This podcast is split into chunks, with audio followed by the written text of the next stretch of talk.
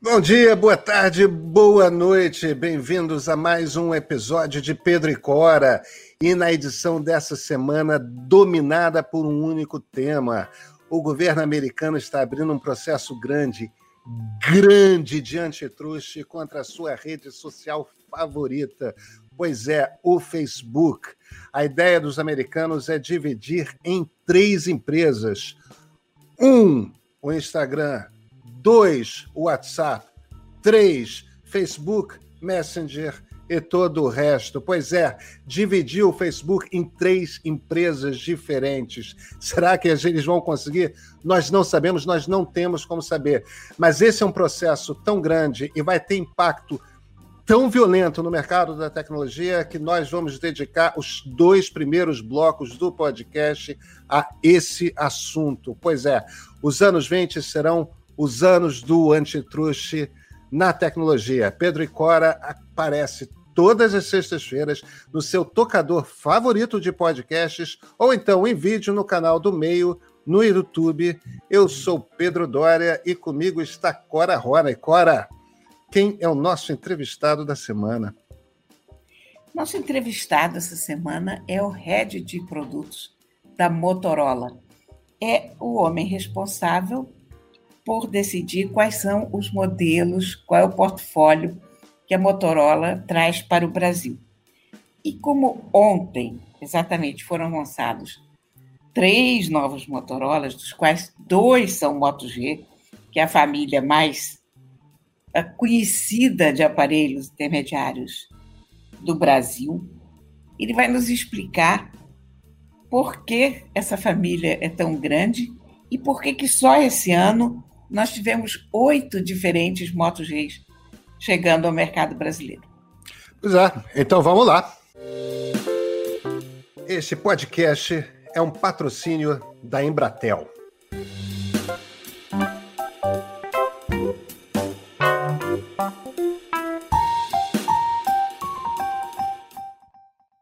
Cora Roney e FTC abre um processo antitruste contra o Facebook e, simultaneamente, 47 dos 50 estados americanos abrem um processo antitruste contra o Facebook.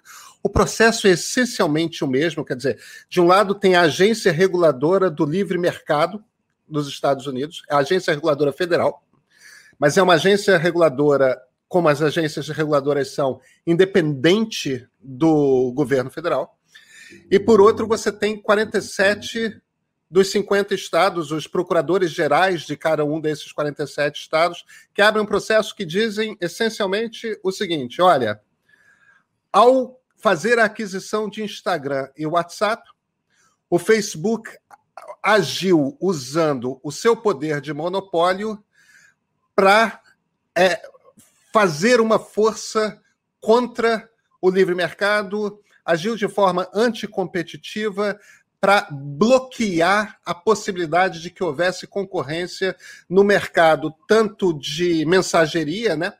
Porque afinal de contas o Facebook também tem o Messenger, que são os dois principais aplicativos de troca de mensagem, quanto no, no, mercado de redes sociais. A gente pode sempre lembrar também a história do Snapchat, que o Facebook tentou comprar o Snapchat, os executivos do Snapchat se recusaram a vender. E o que, que o Facebook fez? Copiou o principal recurso do Snapchat, que é aquilo que nós chamamos de stories dentro do Instagram.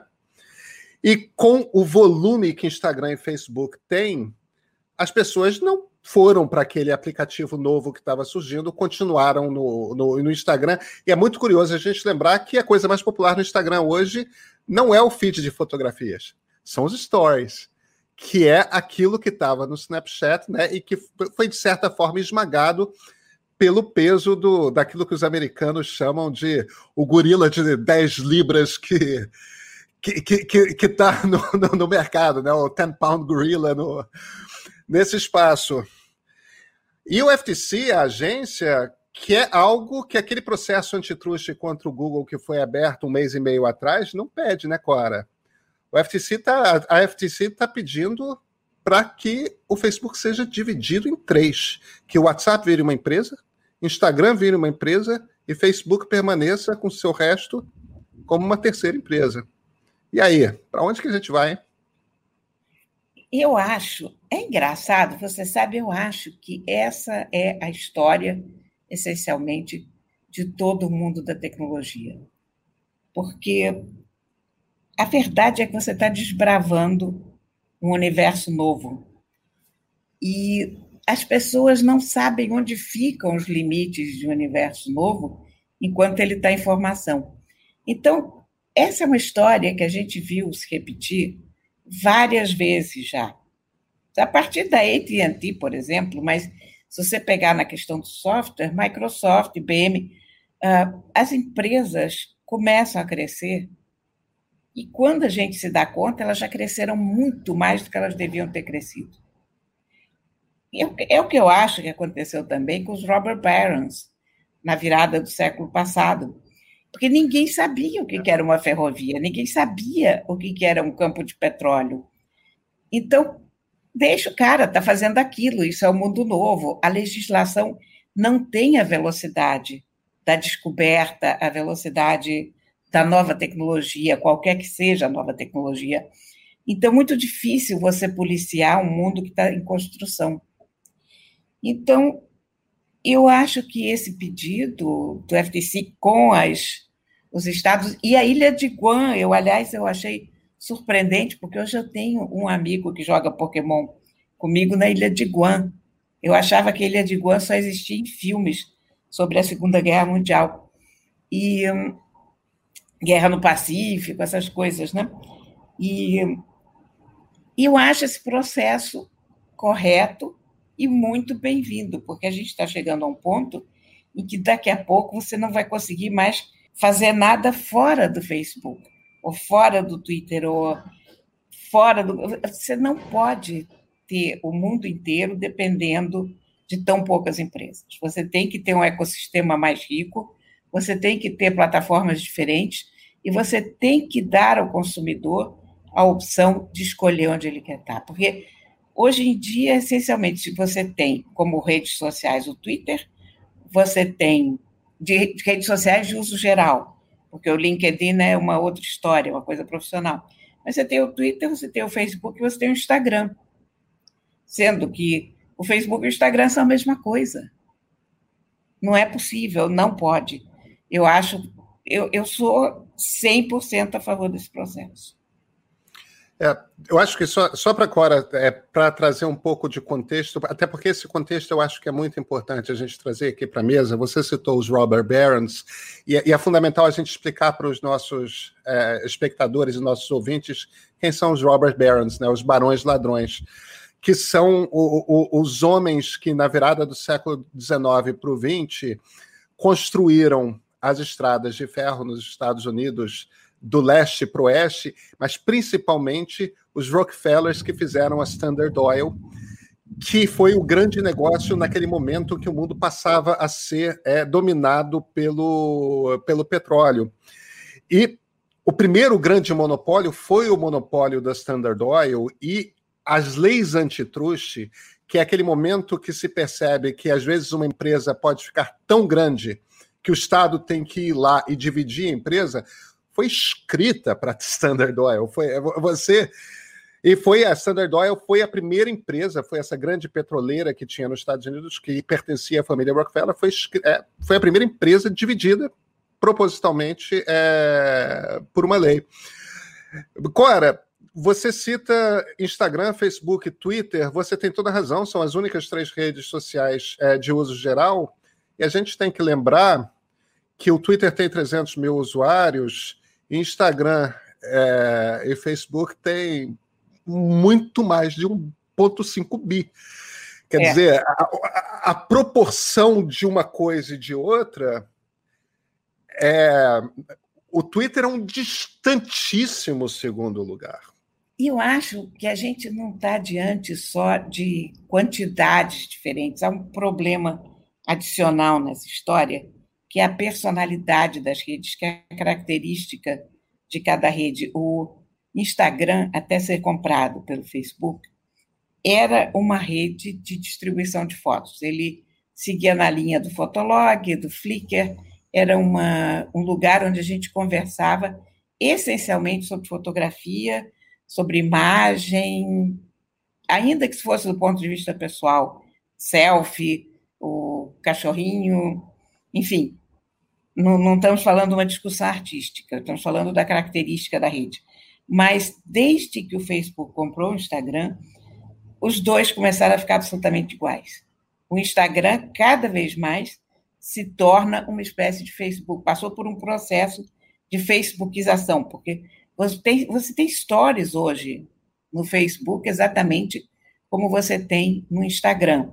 Uh, você vai de um para o outro, você tem fotos e vídeos no, no Facebook, você sai de um para o outro com a maior facilidade, o consumidor até não é desconfortável, mas o fato é que tem hora que eu realmente não sei se eu estou no Instagram ou se eu estou no Facebook. E a gente não tem opção. Quer dizer, o Twitter é quase um outro animal. E seria muito interessante que o Instagram fosse um terceiro animal e não um animal azul, né, facebookado, fazendo de conta que é uma coisa que não é, que é uma coisa diferente. Enfim, eu acho que nós perdemos muito com essa falta de concorrência.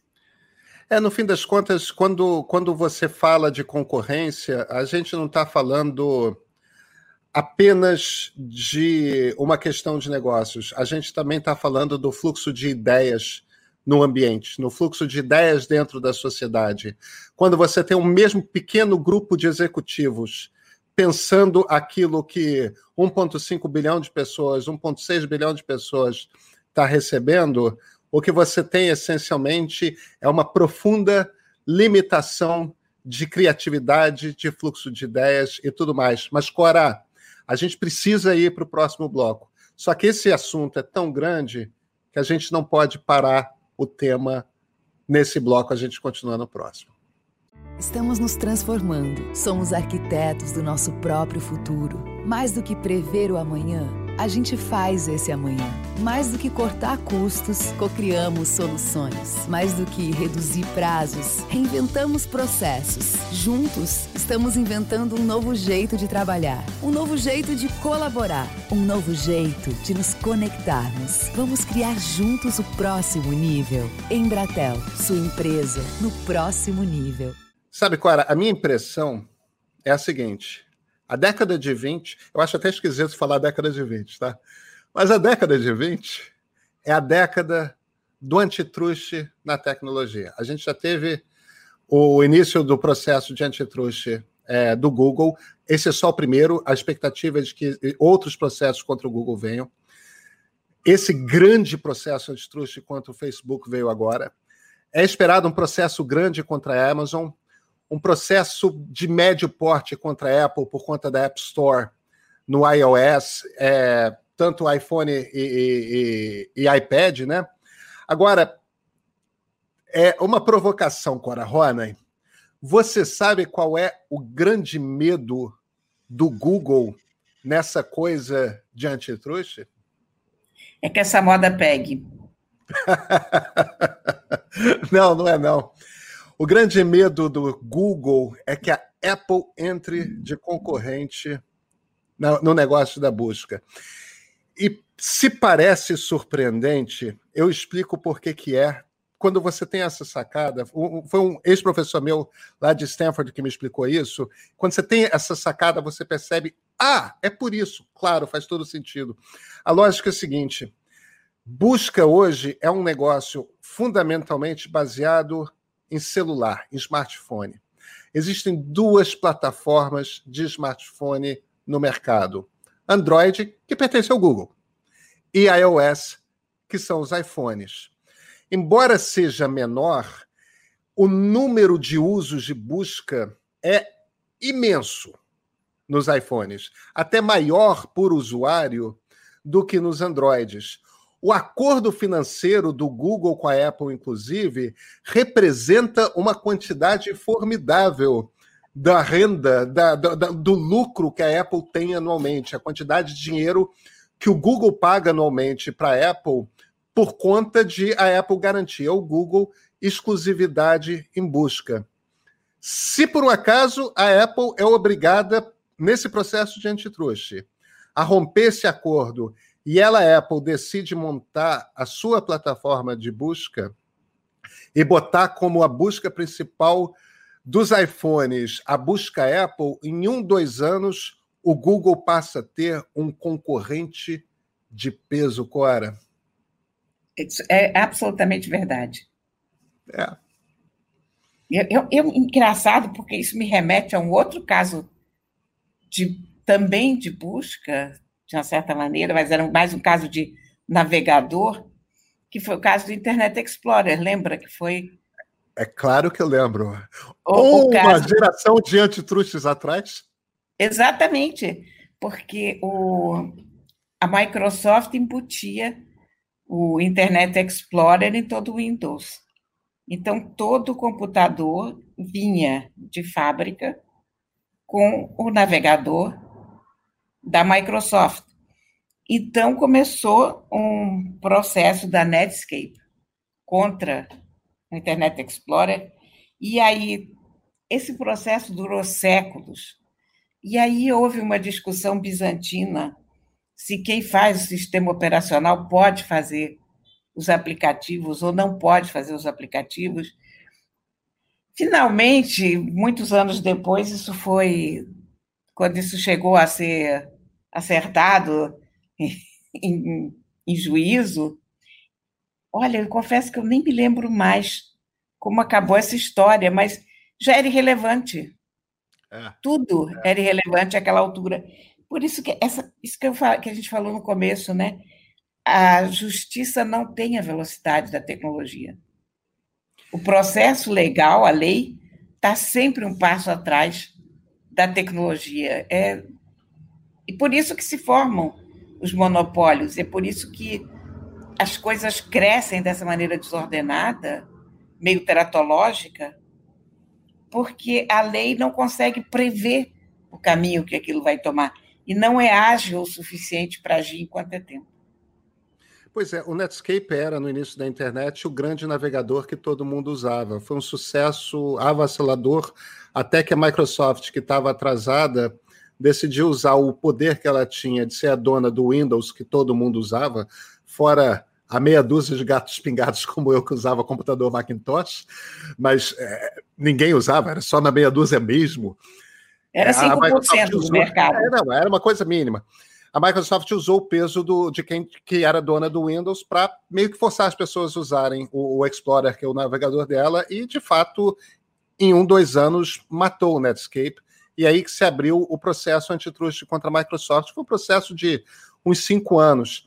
Quando o processo terminou, já tinha Google, já tinha Amazon, a internet já tinha. O, o, sistema operacional, quem era dono do Windows, já tinha sido irrelevante, porque, de certa forma, o que era importante era você ter um site na internet. É, o dono do. O, quer dizer, o ser o dono do navegador tinha se tornado uh, irrelevante. Agora, tem um professor de direito da Universidade de Colômbia chamado Tim Wu, que tem uma tese que eu acho muito interessante a respeito dessa coisa dos processos. Existem três grandes processos antitruste na história da tecnologia. Um é o da IBM, contra a IBM nos anos 70. A IBM era a dona do mundo dos computadores nos anos, até os anos 60 e princípios dos anos 70. Aí tem o segundo, que é contra a AT&T, sobre o qual a gente já comentou, nos anos 80 e o terceiro nos anos 90, início dos anos 2000, contra a Microsoft. O contra a IBM foi a mesma coisa que o contra a Microsoft. Quando terminou, já tinha explodido o mercado dos supercomputadores. E quem era dono do mercado dos supercomputadores, dos mainframes, tinha se tornado irrelevante.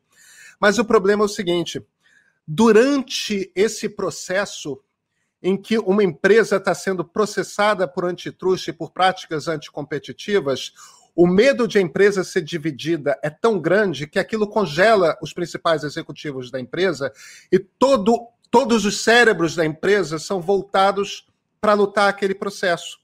Então, a ação anticompetitiva da empresa, a ação de domínio daquele mercado se perde.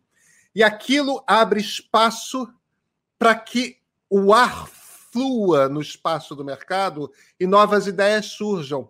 No caso da IBM, o Vale do Silício explodiu. E é o momento que surgem Microsoft e Apple, por exemplo. É, no caso da AT&T, ela terminou dividida, mas um dos resultados da divisão da AT&T é o surgimento, segundo o Timur, da internet comercial, porque não tinha aquela uma empresa que dominava todas as telecomunicações dos Estados Unidos. E o fato de que a Microsoft, na segunda metade dos anos 90, foi completamente estragada pelo processo de sobreviver, fez com que empresas como Amazon e Google ganhassem fôlego e pudessem ter aquele pique inicial para crescer. Quer dizer, se o raciocínio do Timur estiver correto, essa prensa que Facebook, Google e Amazon principalmente vão tomar nos próximos anos vai dar, vai oxigenar esse espaço e daqui a uns cinco anos a gente vai ter várias startups abrilhantando e dando um banho aí é, assim esperamos, né, Clara? Porque, no fim das contas. Olha, nem quem ganhar, nem quem perder vai ganhar ou perder. Vai todo mundo ganhar. É, Clara, por que, que a gente cobre tecnologia? Porque, porque é muda. Porque é interessante. Porque tem gente criativa. Porque se transforma.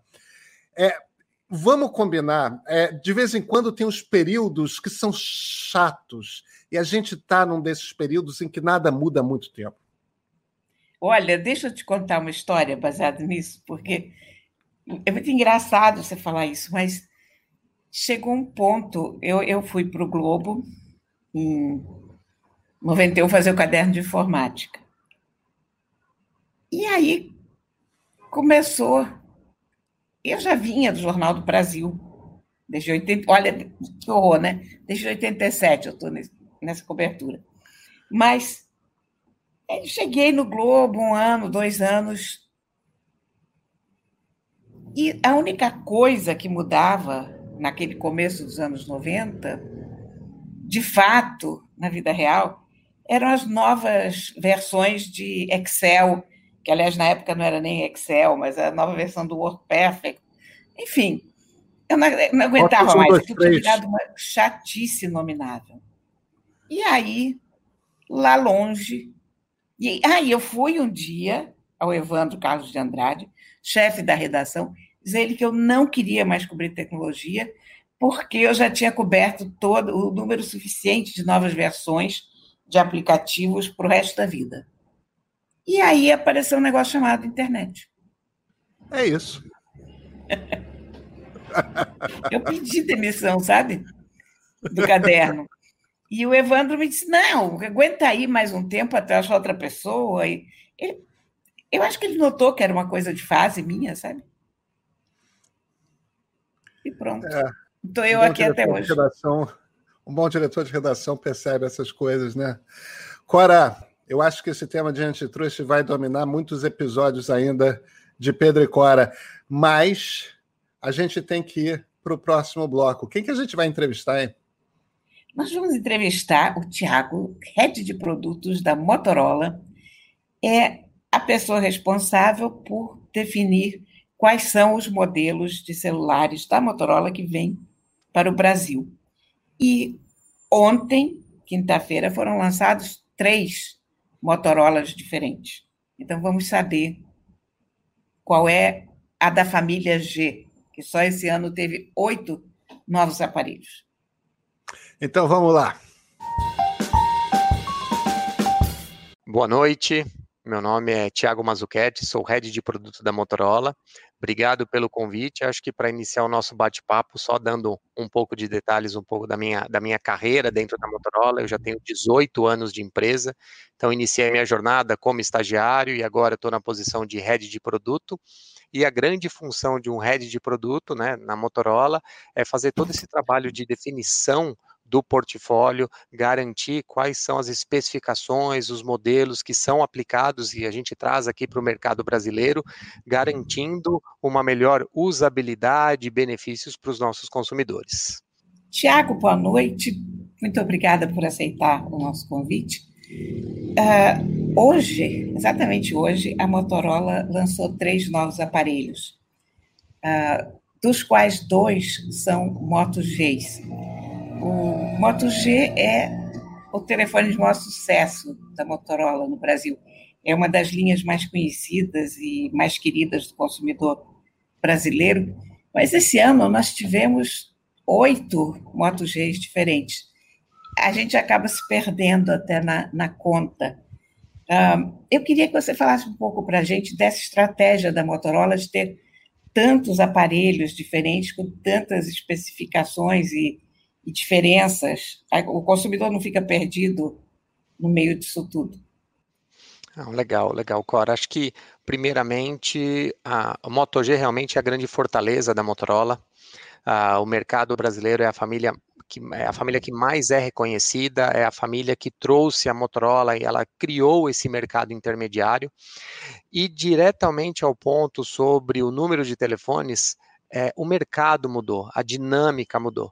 Então, realmente, essa necessidade de trazer mais aparelhos, porque o perfil do consumidor hoje ele não está esperando mais uma data comemorativa para você ir lá e comprar o seu aparelho. Essa, existe uma demanda maior, uma busca maior por aparelho, e aí a Motorola está né, tá se adaptando a essa nova realidade e realmente trazendo os smartphones que venham trazer todos esses benefícios e os desejos para o consumidor. Tiago, eu vou te pedir um favor, que é o seguinte: muitos dos nossos ouvintes conhecem com toda certeza a Motorola. A Motorola, cara, a Motorola meio que inaugura o mercado de telefonia celular no Brasil. É, todos nós tivemos celulares Motorola na década de 1990. Agora, a família é vasta e se modificou muito ao longo dos anos. Você poderia nos explicar um pouco o, que, que são é, essas terminologias? O que, que é o G? Cadê o Z? Como é que é que você como é que você desenha a família dos celulares Motorola hoje? Não, perfeito. Aqui acho que a, a Motorola, ela primeiro, ela tem realmente uma proposta de oferecer um portfólio para todos os níveis, todas as pistas disponíveis no mercado brasileiro. Né? Então a gente inicia com os aparelhos da família Moto E, que é a família de entrada da Motorola, e aí ela tem como um, a proposta oferecer para o consumidor aquele primeiro acesso à marca, mas aquele primeiro acesso que seja com confiança, né? que, o, que o consumidor não precisa se preocupar ah, com o desempenho, ele entrega tudo aquilo que um grande smartphone ah, busca. Então, mesmo não é porque eh, ele é um aparelho de entrada que ele não necessariamente precisa ter ah, algumas funções você não acaba implementando, né, alguns recursos. Não, ele tem é um aparelho completo. Após a família a Moto E, vem sim a família Moto G, que é a grande fortaleza, e atualmente ela está dividida em dois segmentos. Ela tem presente a, essa nona geração que oferece os modelos Play, Power e Plus, então cada uma com sua proposta, e acima deles nós temos o portfólio 5G da Motorola dentro da família Moto G. Então aí você tem mais dois dispositivos, o Moto G 5G e o 5G Plus, para trazendo que estão trazendo essa nova tecnologia né, para o mercado brasileiro. Acima disso, nós temos os aparelhos da família Moto Edge, né? Então, a, a família Edge, o Edge e o Motorola Edge e o Edge Plus, são a volta da Motorola para o mercado premium e super premium. E acima deles nós temos o Foldable, né, que é realmente trazendo toda aquela nostalgia, a lembrança da Motorola, até como você mencionou na sua pergunta, que todo mundo, quem não teve um V3, né, então trazendo o Foldable que está presente. Então, esse é o portfólio que agregamos a ele uma outra família, que é a família Motorola One, que ela está presente ali no mesmo uh, posicionamento que a família Moto G. Mas por que que você tem ali, digamos assim, duas famílias pelo mesmo posicionamento? Porque a proposta da família Motorola One, ela é um pouco diferente, ela não é uma família geracional, então é onde a gente tem uma liberdade de lançar ou não lançar aparelhos. Então, poxa, agora a grande novidade é ter, por exemplo, aparelhos com câmera macro. Foi através da família Motorola One, o Motorola One Macro, que nós trouxemos o, aparelho, o primeiro aparelho com essa funcionalidade. Então, se é algo que o mercado está demandando, se inicia na família Motorola One e depois se espalha para o portfólio da Motorola. Então, a gente tem com essa família essa liberdade de trabalhar com a tecnologia. Então, esse é o nosso portfólio. O Moto G 5G e o 5G Plus e o ED também já são aparelhos preparados para o 5G. A gente já pode falar em 5G realmente no Brasil? Bom, legal. Então, a, a respeito da tecnologia 5G aqui no Brasil, vale destacar que a gente tem dois, dois tipos de implementações disponíveis no mercado: o 5G DSS ou o 5G Uh, porém, essas duas implementações, elas utilizam as frequências atuais já licenciadas pelo governo, que são as frequências que utilizavam o 4G. Então, no 5G DSS, o que acontece? As operadoras implementaram equipamentos, aonde ele é de uma maneira dinâmica, ele conversa com o smartphone, se ele está em 4G, eu converso e comunico em 4G, ou se ele tem suporte ao 5G, eu aloco recursos de 5G. Então, é um, esse é um tipo de implementação dinâmica, mas também temos operadoras que pegaram essa frequência que ela tinha, uh, o 4G, e ela implementou 100% do equipamento 5G nessa frequência. Então, quando a gente uh, elabora e pensa um pouco mais dessa tecnologia que está presente no Brasil, quando você faz um comparativo com o 4G, o 4G você consegue, com uma boa cobertura, velocidades de até 200, 150, 200 mega. O 5G DSS que hoje está implementado no país, você está conseguindo velocidades de até 450, 500 mega. Então, isso já é um super avanço para o consumidor. E lógico, quando chegar a frequência N78, que é realmente que o governo vai estar tá trabalhando para uh, licenciar em 2021, isso aí a gente já consegue velocidades acima de 1 GB. Mas o importante, qual foi a grande preocupação da Motorola? É que garantir que os smartphones que nós estamos lançando com o serviço 5G, ele já possui dentro do smartphone a antena, a compatibilidade dessas novas frequências do governo. Então, é algo que o seu aparelho que você está comprando hoje, ele funciona com essa tecnologia de transição que está presente, mas uma vez que o governo implementar essas novas frequências, realizar o licenciamento, as, a, o leilão e as operadoras realizarem a implementação, o seu telefone também já vai estar tá pronto para essas novas frequências.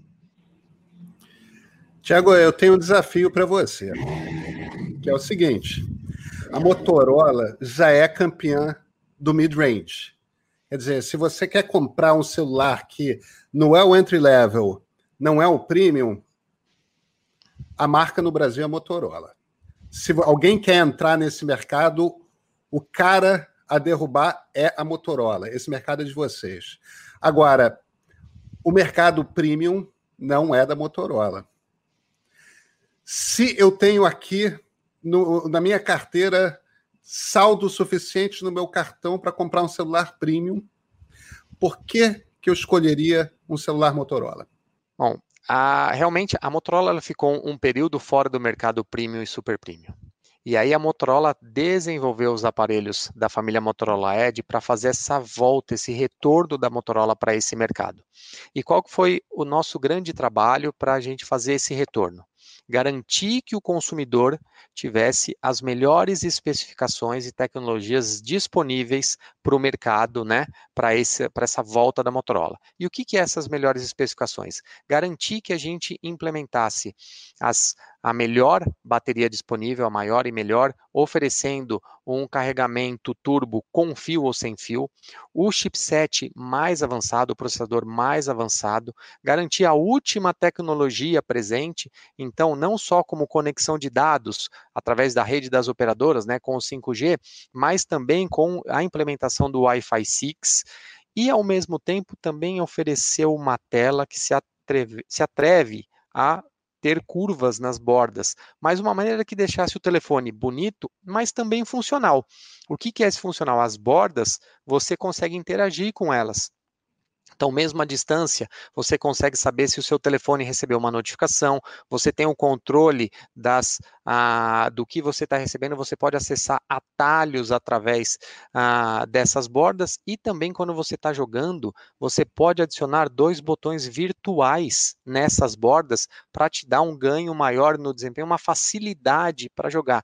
Então, a volta da Motorola é realmente para esse mercado para oferecer o que tem de mais avançado no não um aparelho que seja bonito, que também encante nas funções, mas também aos seus olhos.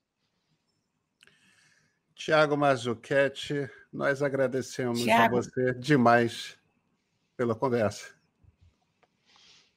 Não, eu, eu que agradeço o convite, obrigado pelo tempo e qualquer outra oportunidade, a Motorola está à disposição. Eu queria agradecer muito ao Tiago a entrevista. Uh, é sempre bom a gente conversar sobre os produtos que fazem parte do nosso cotidiano. E agradecer muito também a presença de todos vocês a audiência de todos vocês e até semana que vem. Pois é, sabe, o, o Tiago estava falando, eu, eu resisti muito, mas houve uma certa época que o sonho de consumo que eu tinha era ter um StarTAC, sabia? Foi um dos grandes celulares dos anos 90, pequenininho, dobrável, cabia no bolso. É claro que é muito antes dos smartphones, né? Mas a Motorola ainda é uma grande maker de telefones celulares. Gente, muito obrigado à audiência de vocês e até a próxima sexta-feira. Este podcast é um patrocínio da Embratel.